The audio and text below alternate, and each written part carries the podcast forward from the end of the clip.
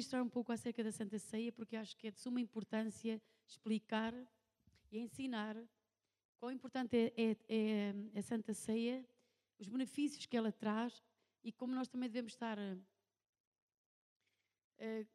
com um coração e com uma vida também de retidão para podermos também participar da Santa Ceia. E também, se nós participarmos indignamente, os perigos que isso pode causar à vida das pessoas. Então, nós devemos juntos aprender e temer a Deus em nosso coração e, e fazer e, e, tomar a Santa Ceia como um mandamento do Senhor Jesus. Amém? Então, há muitas pessoas que creem que a Santa Ceia é uma simples atividade religiosa na qual tomam o pão e o vinho ou o sumo, como alguns assim dizem, e cumprem com o rito como um ritual. Mas longe disso, este ato é memorial e encerra um grande poder para sarar e até para libertar. Cada vez que tomamos a Santa Ceia e bebemos, tomamos o pão e bebemos o vinho, fazemos memória da morte e ressurreição de Cristo. Esta confissão e lembrança ativa e desata no mundo espiritual o poder que há na morte e na ressurreição de Cristo e tudo o que ele ganhou na cruz. Em 1 Coríntios 11, 24, e havendo dado graças, o partiu e disse: Este é o meu corpo que é por vós. Fez a isto em memória de mim. A palavra memória é a faculdade de recordar e ativa continuamente algo significativo. A memória faz, quando fazemos algo em memória, estamos sempre lembrando, nunca esquecido. É assim, não, irmãos? Algo que tem muito significado. Quando tomamos a Santa Ceia, recordamos o que Jesus fez, incluindo sua morte, sua ressurreição e sua volta. Jesus vai voltar. Inclui sua morte, sua ressurreição e sua vinda, sua volta. Será que os irmãos estão à espera dele? Estão mesmo entusiasmados? E que ele viesse esta noite, não era bom, irmãos? Era ou não? Quantos anelavam agora, agora mesmo? Todos embora. Não era bom? Os jovens, não, não, agora ainda não. Não, se fosse agora era maravilhoso. Não há lugar mais sublime que estar com Jesus. Nem nada que possa superar isso. A Igreja dos Atos praticava quatro atividades, as quais são básicas e fundamentais. A Igreja, no início, praticava quatro coisas importantes. Primeiro, praticava a doutrina, ou seja, estudava e aprendia a palavra de Deus continuamente. Diz que se juntavam nas casas e no templo todos os dias. Diga comigo, eles se juntavam para aprender a palavra de Deus. Diga comigo, segundo, eles se juntavam para ter comunhão.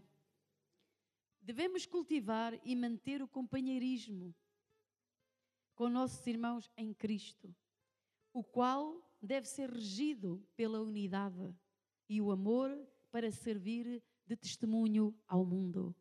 Não sei se estão cá nesta noite. Muitas pessoas confundem tudo, mas a Bíblia diz que a unidade, o amor, e conhecerão que sois meus discípulos se vos amardes uns aos outros. Não são aqueles que andam por aí a dizer: Eu estou ferido e, portanto, não sirvo a Deus e, portanto, não me reúno. Não, não, não. São aqueles que amam a Deus e amam os seus irmãos. Não sei se estão cá. Diga aí ao seu irmão: aqueles que amam a Deus e os seus irmãos. Pastor, e não somos feridos. Podemos ser feridos, mas o que é que diz a Bíblia? Diz a Bíblia que nós devemos perdoar e continuar a amar. Não sei se estão cá. Não sei se estão aqui nesta noite perdoar e continuar a amar. Vamos dizer todos: perdoar e continuar a amar. Quantos discípulos de Jesus estão aqui nesta noite? São todos discípulos de Jesus Cristo? Então diga glória ao Senhor. somos discípulos de Jesus Cristo.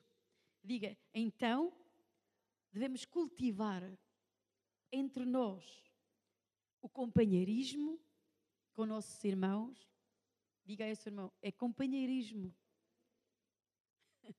Diga-lhe de novo, é companheirismo. Não é outra coisa.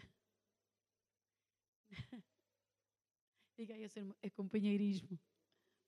Não é para me usar para os teus fins. Diga, é companheirismo. Sermos amigos. Em fé. Orarmos uns pelos outros. Você já orou pelo seu irmão que está com dificuldade? Já se pôs em oração por aqueles que têm em, em, em tristeza? Por aqueles que têm aflição? Isso é companheirismo. Vocês estão cá nesta noite. Já se pôs em oração por aqueles que têm aflição? Já dobrou os seus joelhos para se pôr na brecha?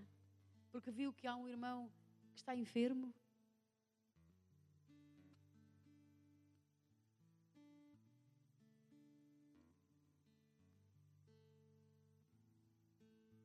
Esta é a igreja do Senhor Jesus. Diga comigo, essa é a igreja do Senhor Jesus Cristo.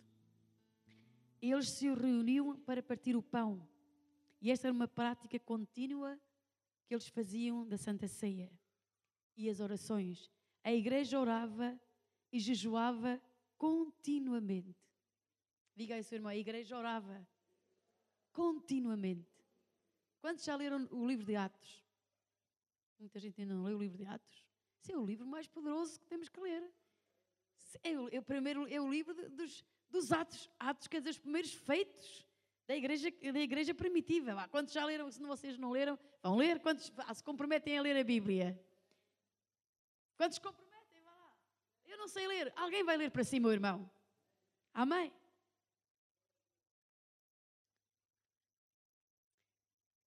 Diz que quando Pedro estava preso, por causa da palavra de Deus, Herodes tensionava matá-lo.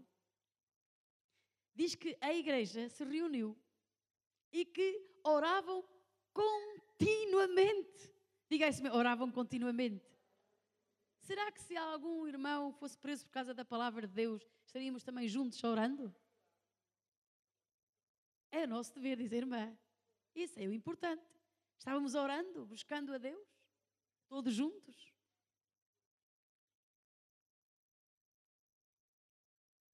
Então a palavra de Deus diz que eles continuavam orando. No Velho Testamento chamava-se a festa da Páscoa, a, qual era celebrada cada ano e simbolizava a libertação do povo de Israel. Você pode encontrar isso em Êxodo 12, 1 a 3, em que Deus ordenou que se matasse um cordeiro e, com o sangue, barrasse as portas das casas. E quando o anjo da morte passasse e visse o sangue, não podia entrar naquela casa. Assim, da mesma maneira, Satanás tem de ver o sangue de Jesus em nossa vida. Vocês estão cá nesta noite. Tem de ver o sangue em nossa vida e ele tem de fugir. Que simbolizava esta, esta festa, ou que simboliza esta festa para os crentes? Simboliza a libertação da escravidão do pecado do povo de Deus por meio do sacrifício de Jesus Cristo na cruz do Calvário. Outra pergunta que se pode fazer e que muitas pessoas fazem: quantas vezes devemos tomar a Santa Ceia? Deus não estipula o número de vezes, nem a frequência com que devemos fazê-lo. Fica à descrição de cada crente e de cada igreja local fazê-lo. Contudo, devemos fazê-lo. Amém? Quem pode tomar a Santa Ceia? A Santa Ceia é para todos os crentes. Diga comigo, a Santa Ceia é para todos os crentes. Vamos dizer bem alta, a Santa Ceia é para todos os crentes. Os não convertidos não devem tomá-la. Cada pessoa deve ter o conhecimento do que está fazendo. De outra maneira, a pessoa que come e bebe e que não é cristão, que não é convertido, bebe para juízo, não para, para salvação, nem para bênção. Quando e como e onde celebrar a Santa Ceia? qualquer dia, em qualquer lugar e em qualquer circunstância. Quando tomamos a Santa Ceia, recebemos fortaleza. Quais são os requisitos para tomar a Santa Ceia? Ser crente, nascido novo, ter aceitado a Cristo Jesus como Senhor e Salvador. Conhecer o que significa, isto é, discernir corretamente o corpo de Cristo. Não estar em pecado. Atente para o que eu digo esta noite.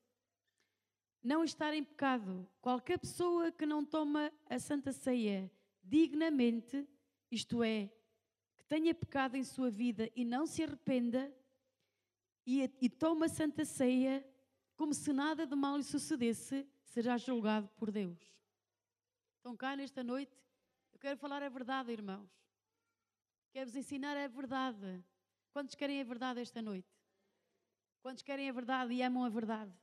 Diga comigo, não devemos tomar a Santa Ceia indignamente, em pecado. Se houver pecado em nossas vidas, nós devemos arrepender-nos. Estão cá?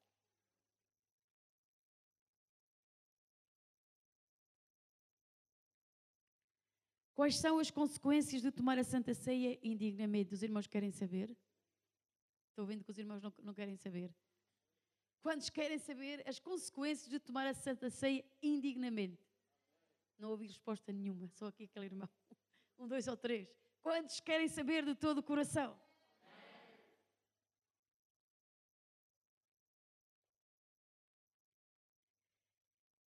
Quais são as consequências de tomar a Santa Ceia indignamente? Será culpado do corpo e do sangue do Senhor. 1 Coríntios 11, 27. Então vamos ler tudo juntos?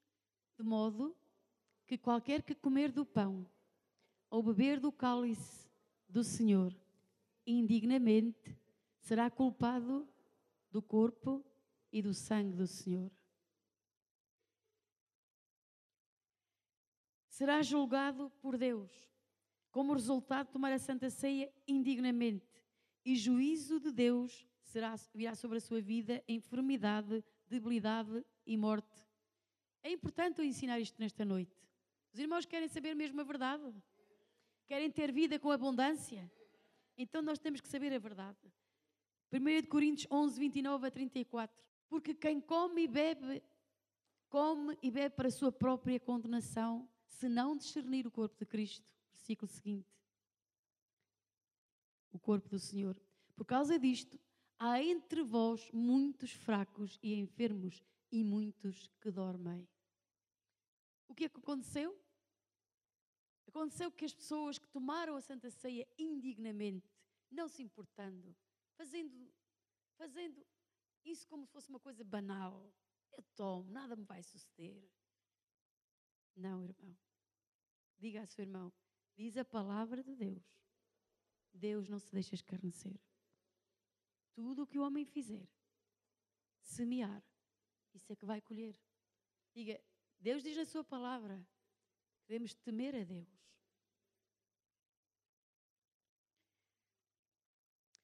qual era o problema da igreja de Coríntios. Porque é que o apóstolo Paulo fala sobre estas coisas à igreja de Coríntios?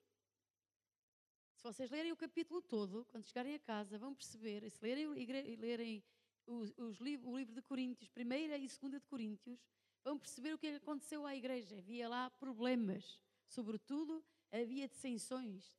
O apóstolo Paulo dizia que havia irmãos carnais que lutavam, tinham inveja uns dos outros.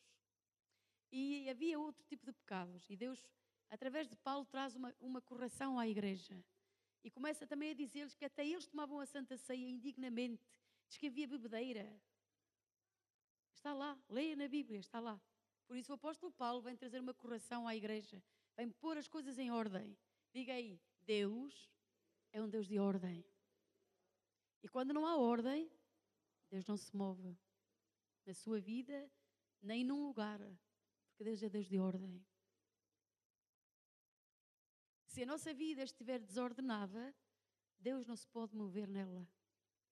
Você quer ver Deus mover-se em sua vida? Quantos querem ver Deus a mover-se em sua vida? Ordena a sua vida. Sabe o que Deus disse a um rei chamado Ezequias? Ordena a tua vida. Assim Deus dá-nos uma ordem. Nós devemos ordenar nossa vida. Qual era o problema da igreja de Coríntios? Tinha divisões e contendas entre eles. Se embriagavam na igreja. Comiam na igreja como se fosse em sua casa. Diga aí ao seu irmão: esta casa é casa de Deus. Estão cá, irmãos? Não sei se estão cá. Aqui dentro deste lugar não é lugar para comer, é lugar para adorar. Não sei se estão cá nesta noite. Estão cá esta noite, não é assim? Estão cá esta noite, mas queridos irmãos, não estão ouvindo nada. Este é lugar de adoração. Não sei se, se estão cá a ouvir, para ouvir a palavra. É o lugar onde o Espírito de Deus se quer mover para curá-lo, para libertá-lo.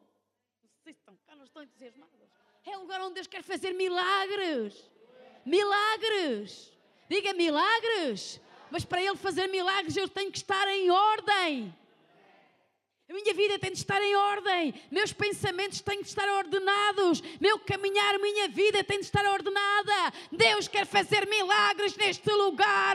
Deus é Deus de milagres e de maravilhas. Ele quer transformar nossa vida, Ele quer romper com todo o mal, Ele quer romper com toda a maldição, Ele destruir as obras do diabo em nossa vida, em nossa casa, em nossa família, nesta cidade, neste lugar há que se levante um povo, há que se levante um povo limpo, santificado, purificado, que ama a Deus.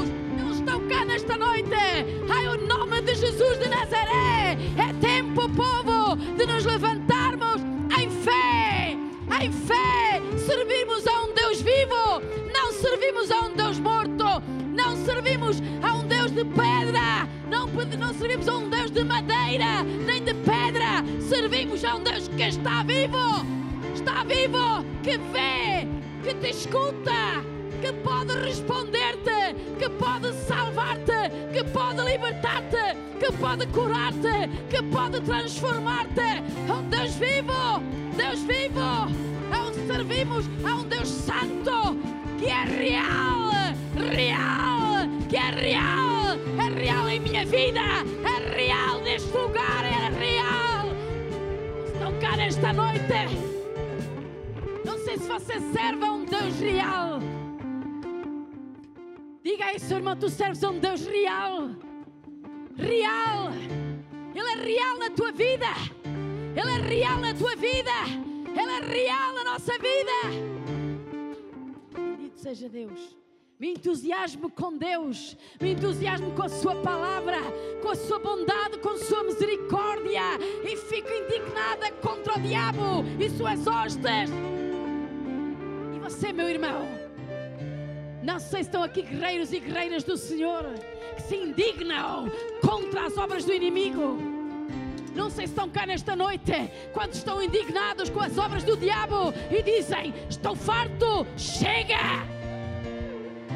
Não sei se estão cá nesta noite dizem: Chega, chega, diabo! É tempo de sair da minha casa, é tempo de sair deste lugar, é tempo de sair desta cidade, é tempo, acabou-se, fora, fora, fora da minha vida, é tempo, acabou-se! Não concordo com ele.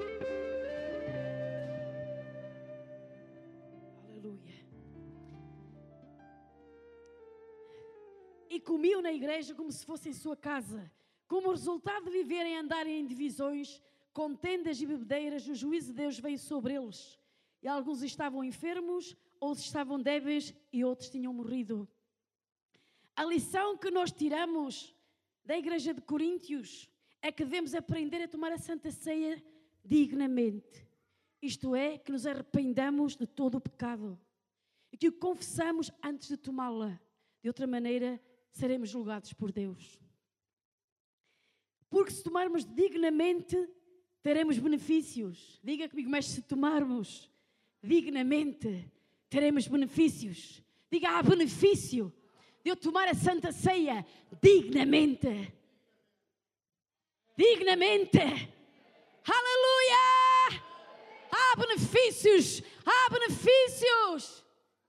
Estão disponíveis para aqueles que amam a Deus e diga comigo todo o pecado. Ah, os irmãos não estão tão entusiasmados. Todo o pecado Será que você está em consciência que às vezes falha? E que devemos santificar nossas vidas a cada dia? Quais são os benefícios? Diga, benefícios de eu tomar a Santa Ceia. Diga, benefícios. Mais forte, benefícios de eu tomar a Santa Ceia. Recebo fortaleza. Recebo libertação. Recebo cura divina. Saúde. Eu vou dizer-lhe uma coisa. Há pessoas que afrontam a Deus e dizem que é lá saber. Se a mim nada me vai acontecer, faço o que eu quero. A pastora está para ali a dizer umas coisas, mas eu não acredito em nada. Não faz mal, irmão. Você creia ou não creia? Palavra de Deus não muda. Deus não muda. Não é a minha palavra. Vou dizer de novo assim. Você que me está a ouvir e que tem esse pensamento, quer dizer-lhe: não é a minha palavra. Não é a minha palavra. É a palavra de Deus. Não é a minha palavra.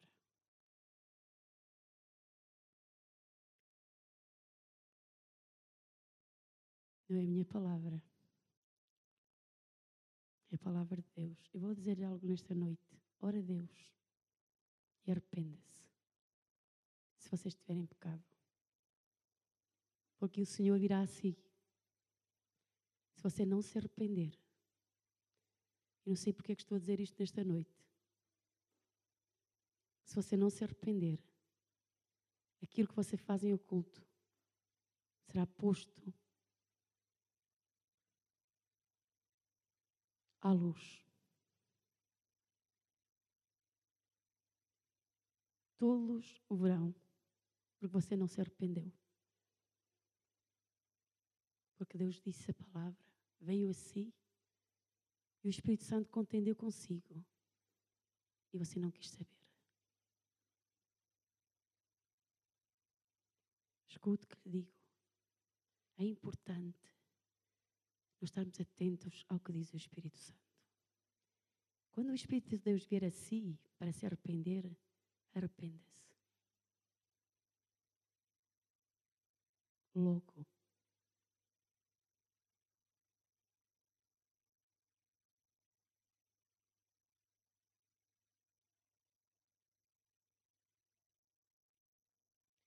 Cada vez que Jesus partiu o pão, o abençoava. Essa era a maneira sacerdotal para passar a benção. Algumas coisas que fazemos quando celebramos a Santa Ceia. Recordamos, lembramos e devemos agradecer o sacrifício que Jesus fez por nós na cruz. Devemos confessar, declarar publicamente que Jesus é o nosso Senhor e Salvador. Vou dizer-lhe isto nesta noite. Quanto apreço você tem pelo Senhor Jesus? Quanto sofrimento, quanta dor Ele teve que pagar por cada um de nós. Estávamos perdidos. Nosso destino era morte eterna. Mas Ele nos salvou. Vou dizer isto de novo. Será que você, será que nós vamos à presença de Deus com um coração de gratidão? Será que só chegamos a Ele com os nossos problemas? Ou que vamos a Ele com um coração de gratidão? Lembrando o que Ele fez na cruz. Um povo agradecido desata o poder de Deus. Um povo agradecido. Sabe, Jesus, você quando está a tomar a Santa Ceia, está a lembrar aqueles momentos em que Jesus foi açoitado arrancaram-lhe a carne, colocaram-lhe uma coroa de espinhos. Você não sabe o que significa, nem eu. Porque nunca a carregou. Nunca lhe arrancaram a carne com um chicote. Não lhe colocaram nem cravaram uma coroa de espinhos em sua cabeça. Nem na minha cabeça.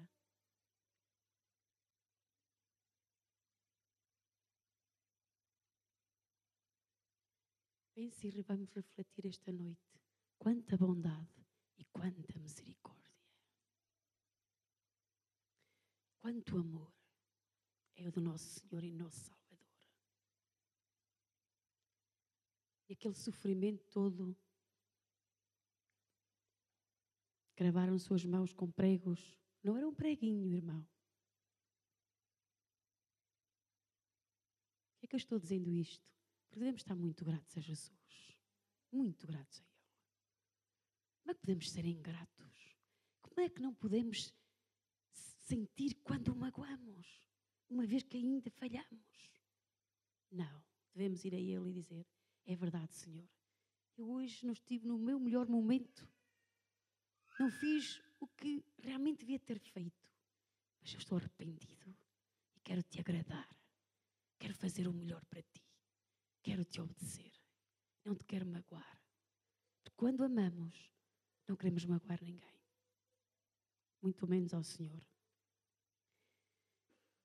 Abençoar o pão e o vinho não tem virtude alguma em si mesmos, mas representam o corpo e o sangue de Jesus, os quais têm poder e virtude. Jesus disse: Quem não comer o meu, o meu, a minha carne e beber o meu sangue, e significa, quando vamos à Santa Ceia, participamos da sua própria vida. E por isso é que a Santa Ceia pode desatar cura. Quando a tomamos com um coração verdadeiro, com fé, ela desata cura, libertação, vida, saúde, paz. A bênção de Deus se desata. Porque o pão, a Bíblia diz, uh, diz que aquela mulher que tinha uma, uma filha moribunda, Jesus disse que não era lícito dar o pão dos filhos aos cachorrinhos. Significa que ele era o pão da vida. E ela disse: Mas também os cachorrinhos comem das migalhas que caem da mesa dos seus senhores. E aquela menina foi liberta. Assim, a Santa Ceia tem poder libertador. Quantos o creem nesta noite?